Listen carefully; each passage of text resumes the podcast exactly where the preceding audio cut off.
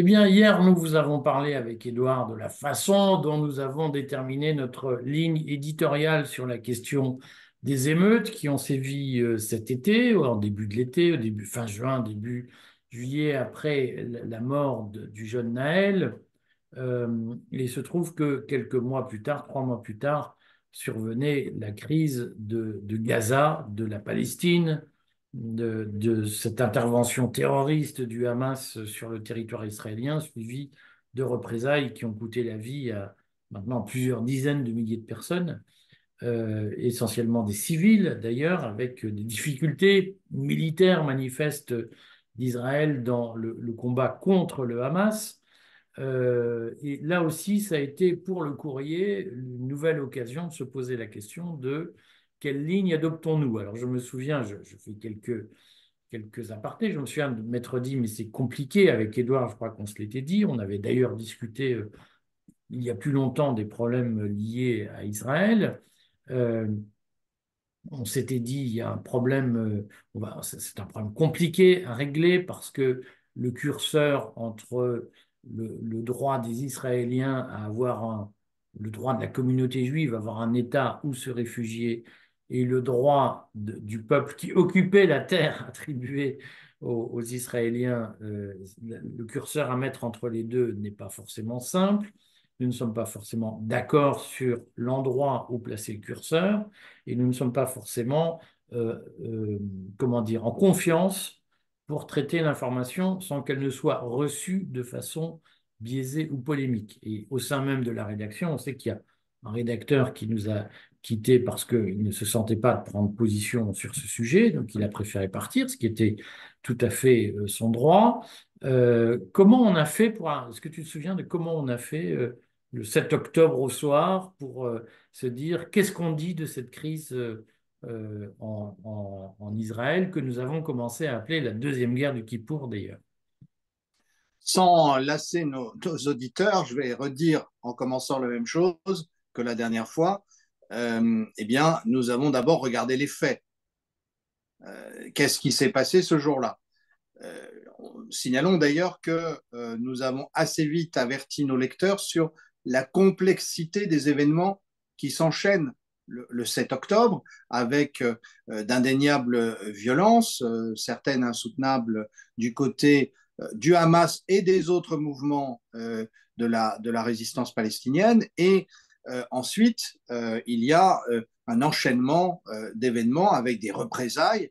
Et nous, avons souligné très vite que les représailles étaient à la fois disproportionnées euh, par rapport à ce qui s'était passé le, 7 octobre, et puis euh, que d'autre part, elle ne visait pas les auteurs de, ce qui, de l'attaque du 7 octobre, qu'elle visait des civils euh, et, des civils désarmés.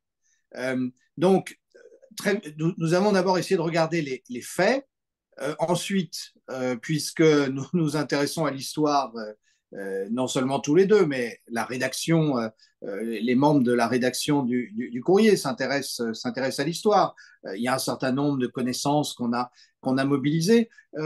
Il, nous a, il, nous est apparu ensuite, dans un deuxième temps, très rapidement, que la, la France, le gouvernement français, les Occidentaux, si on désigne ainsi l'Amérique du Nord et l'Union européenne, sauf exception, se mobilisaient très rapidement de manière unilatérale et euh, avec euh, un troisième élément euh, qui, nous a, sur lequel nous avons été très sensibles d'emblée, le danger qu'il y avait de mélanger le conflit israélo-palestinien avec un problème intérieur. On revient un peu au problème des émeutes trois mois auparavant. Est-ce qu'il y a un problème lié à l'islam, aux musulmans, à l'immigration, et qui serait exactement similaire à ce que, vit Israël face, face aux Palestiniens et donc très clairement, euh, nous pouvons avoir des, comme tu disais, des, nuances sur le, curseur entre euh, effectivement où passe, la frontière, les, droits d'Israël, les droits des Palestiniens. Euh, encore qu'il y a un droit international, je pense que, que nous rappelons à chacun de nos articles et qui n'est pas, qui lui est, est, tout à fait clair. mais en revanche, nous avons immédiatement convergé sur l'idée qu'il y avait un grand danger dans le débat franco-français, qui était de mélanger ce qui se passait euh, en, Israël et Palestine et euh, ce qui se passait sur le territoire français. ce qui nous amène à critiquer ceux qui font cet amalgame.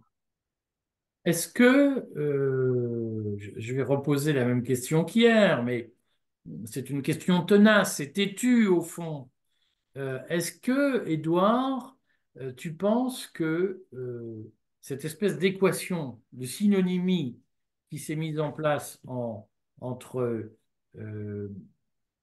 arabes et musulmans, entre danger musulman, danger terroriste, danger terroriste, guerre civile, est-ce que tu penses que ce travail qui a été fait, de mon point de vue, j'assume d'avoir fait d'ailleurs des vidéos pour expliquer que des, chaînes comme les télépoubelles de Bolloré travaillent depuis de nombreuses années pour nous expliquer que le, musulman est un terroriste qui veut faire la guerre civile chez nous. Euh, euh,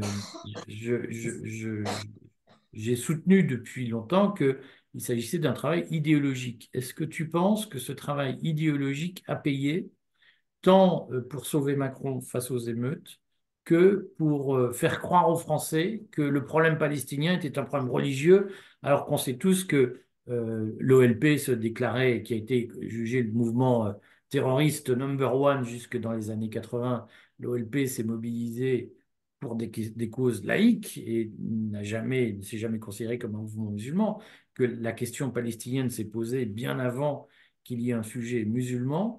Est-ce que quand on explique aux Français Palestine égale Hamas, Hamas égale terroriste musulman salafiste, est-ce que ça a été un travail idéologique, un narratif, comme on dit, destiné à neutraliser l'opposition, ou en tout cas à neutraliser tout soutien au droit des Palestiniens à disposer d'un État? Alors, euh, oui, je, crois que, pardon, là, très clairement, il y, a, euh, il y a, de manière beaucoup plus évidente que dans le cas des émeutes de juin, euh, même si on peut faire le rapprochement, mais il y a, il y a un narratif. Ce narratif, il est, il est bien connu. C'est celui du choc des civilisations. c'est celui du judéo-christianisme contre, contre l'islam.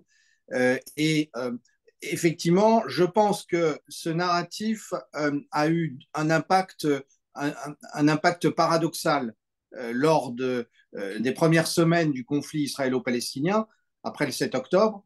il, a, il a coincé une partie des, on, va dire, des, des, classes moyennes éclairées, de, des, des, élites, si on peut utiliser ce terme, des, influenceurs, des, gens qui prennent des décisions en France.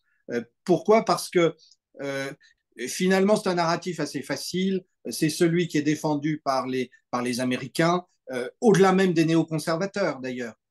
Euh, je pense que majorité de l'opinion américaine, euh, en tout cas en poste de, travail ou de décision, qui, qui, défend ce narratif. Simplement, il s'est passé une chose paradoxale, c'est que ce narratif lourdement répété jour après jour sur un certain nombre de médias s'est heurté au choc des images, euh, images qu'on a vues aussi bien sur les médias établis que sur les réseaux sociaux. Et, donc, je, crois qu'on on est aujourd'hui à un point d'inflexion, c'est que ce narratif apparaît finalement inadéquat par rapport à ce que les gens voient, parce que on peut expliquer que euh, des, des, des, enfants euh, blessés ou tués, c'était des terroristes en puissance, mais enfin, il faut quand même être assez pervers euh, pour développer ce, raisonnement au-delà de quelques secondes euh, lorsqu'on voit ces images répétées euh, soir après soir. Et, donc, je, crois que on, a un effet paradoxal, c'est que d'une certaine manière, le, le, narratif a servi, enfin, avait pour intention, pardon, de ressouder euh, des, élites un peu, un peu ébranlées parce que le macronisme, euh, ça fonctionne mal, c'est plein d'erreurs. Euh, il y a eu le conflit des retraites, il y a la loi sur l'immigration, il y a tout ça. On voit bien que ça cafouille. Donc un coup de un, coup de narratif pro-occidental néoconservateur, ça fait du bien. Sauf que là, les images sont tellement dévastatrices que la population française, elle, elle s'est mise au plus tard avec ce, avec ce conflit à penser par elle-même. Euh, comment on fait, nous, entre nous, puisque toi, par exemple, Edouard, euh, tu as, tu, as travaillé pour la Fondation, euh, pour le la Fondation pour la mémoire de la Pour la mémoire de la Shoah, oui. Tu, es bien connu pour ton analyse de la Shoah par balle. bon, moi-même, j'ai des relations familiales avec la communauté juive.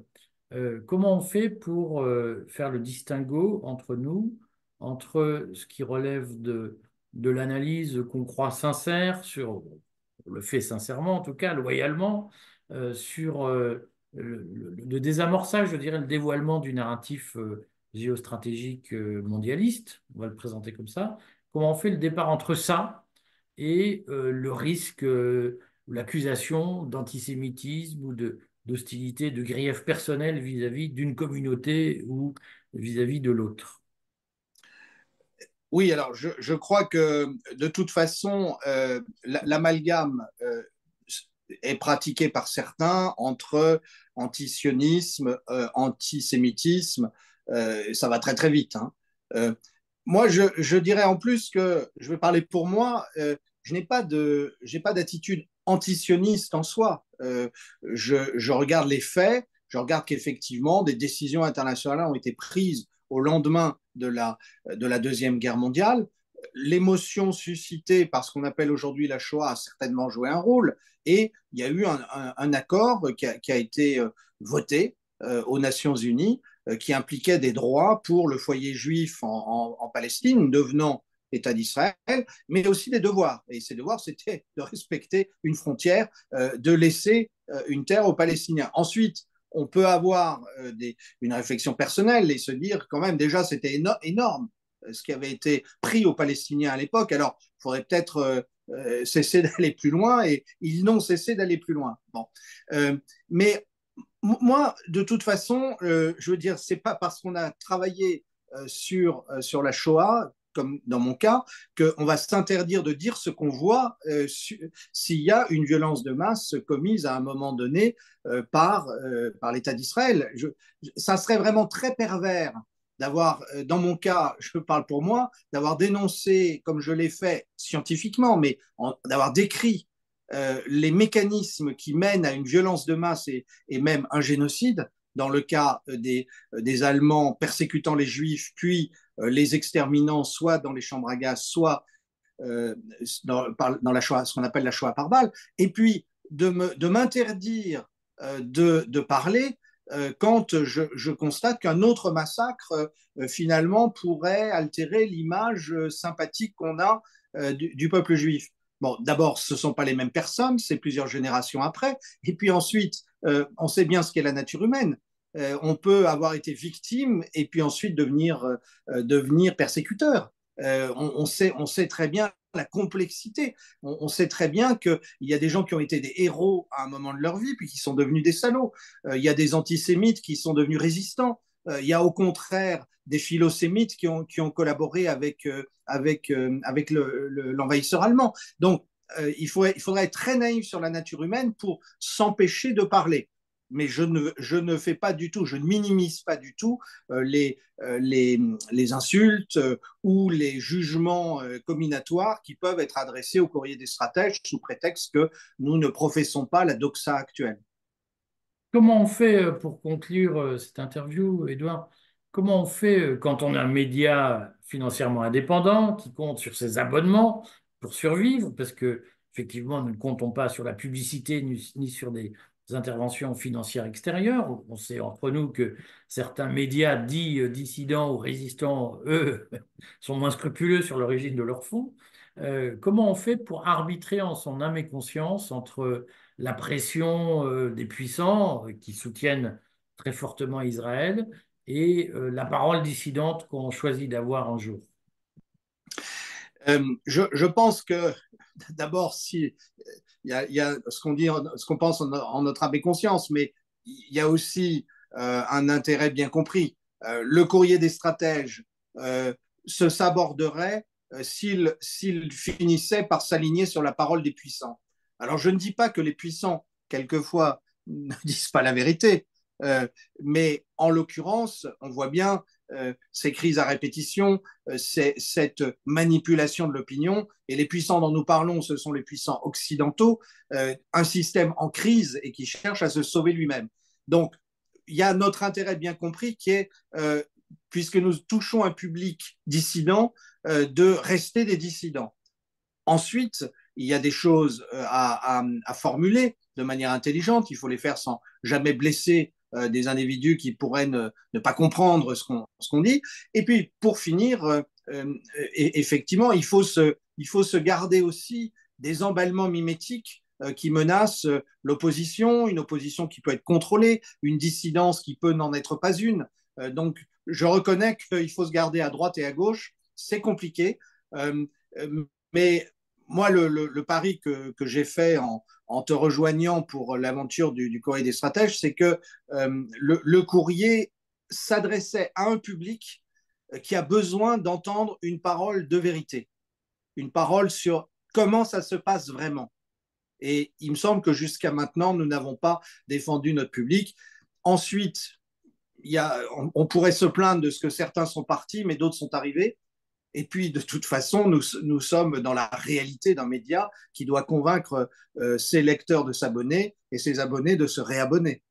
Bon, écoute, euh, on le redit, tu as dit, nous n'avons pas défendu notre public, nous n'avons pas voulu le décevoir, mais nous faisons comme nous pouvons, et en notre âme et conscience, euh, comme tu l'as dit très bien. On se retrouve pour demain, pour le même duo sur la question de l'Ukraine et nous en ferons un autre de nouvelle année sur la question euh, du Covid. Pourquoi nous ne parlons plus ou presque plus du Covid et des vaccins? À demain, Edouard. À demain, Eric.